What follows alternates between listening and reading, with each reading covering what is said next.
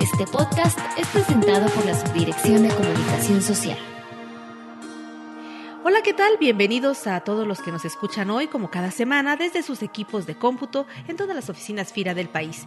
Y en esta ocasión inauguramos este segundo lunes del mes en FIRA Informativo con una nueva iniciativa que consiste en llevar a todos ustedes un breve panel de análisis sobre las oportunidades de inversión en diferentes redes de valor en el sector, con el objetivo de lograr identificar esquemas o programas que contribuyan a incrementar la productividad y rentabilidad de empresas y productores y bueno, que nos permitan a su vez integrarlos al mercado de servicios financieros y tecnológicos. Y bueno, pues abrimos el panel del día de hoy con el análisis de una red de valor pecuaria que si bien no tiene los alcances productivos y tal vez comerciales de la red de valor bovino o porcino actualmente, pues sí tiene importantes oportunidades para su desarrollo y nos referimos a la red de valor ovino. Y para comentar las potencialidades de esta red de valor nos acompañan nuestros compañeros Luis Ciruega Cebaristo, especialista de la Subdirección Técnica y Redes de Valor. Hola, buenos días, Ceci. Así como los ingenieros Rafael Márquez y Juan Manuel Jiménez, agentes de Tulancingo y Texcoco respectivamente, a quienes saludo con mucho gusto. Gracias por la invitación, Ceci. Gracias, ¿qué tal, Ceci? A la orden.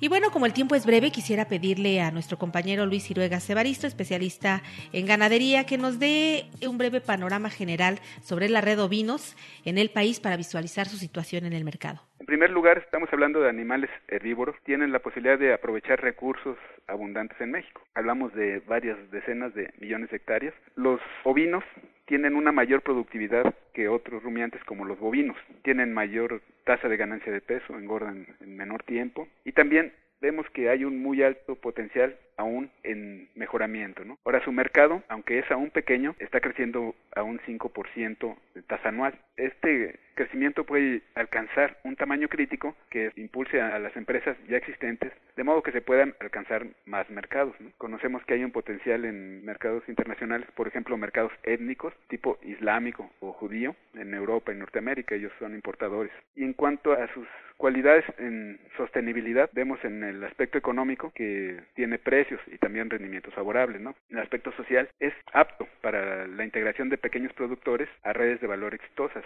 Y el aspecto ambiental vemos que por su alta productividad es más favorable, ¿no? Promueve una mejor conservación de suelo, del agua y de la vegetación. Rafael, de acuerdo a lo que nos comenta Luis, ¿qué oportunidades o estrategias han logrado ustedes implementar en Tulancingo para incrementar la productividad e inducir a la vez el acceso al crédito de pequeños productores y empresas familiares? Antes que nada, comentar que Hidalgo se ocupa el segundo lugar a nivel nacional en la producción de ovinos.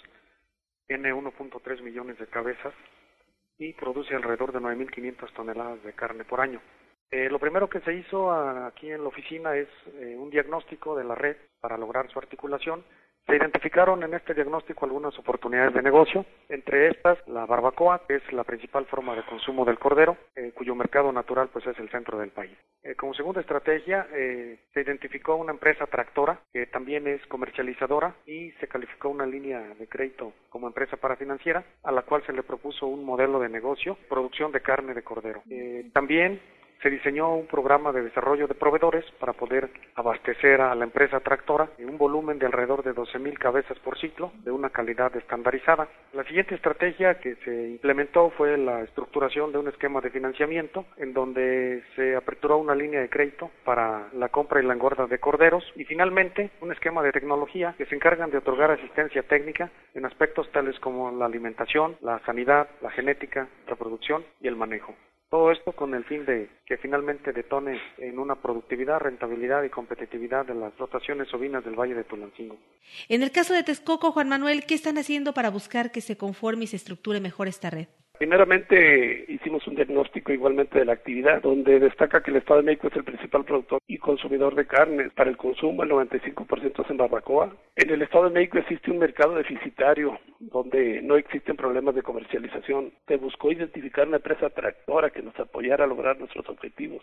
Para ello ubicamos a la empresa Granja El Rojo, Esta, esta empresa cuenta con el único rastro exclusivo de ovinos en el Estado de México. Asimismo, venimos trabajando este esquema de proveeduría con pequeños productores del Valle de Zumpango con la Granja El Milagro, una SPR, con capacidad de comercialización de 3.000 cabezas mensuales. Aquí la invitación fue que tenían que estar organizados para poder otorgarles financiamiento y aprovechar las oportunidades que existen aquí en el altiplano, que es donde se consume el 35% de la producción de ovinos del país.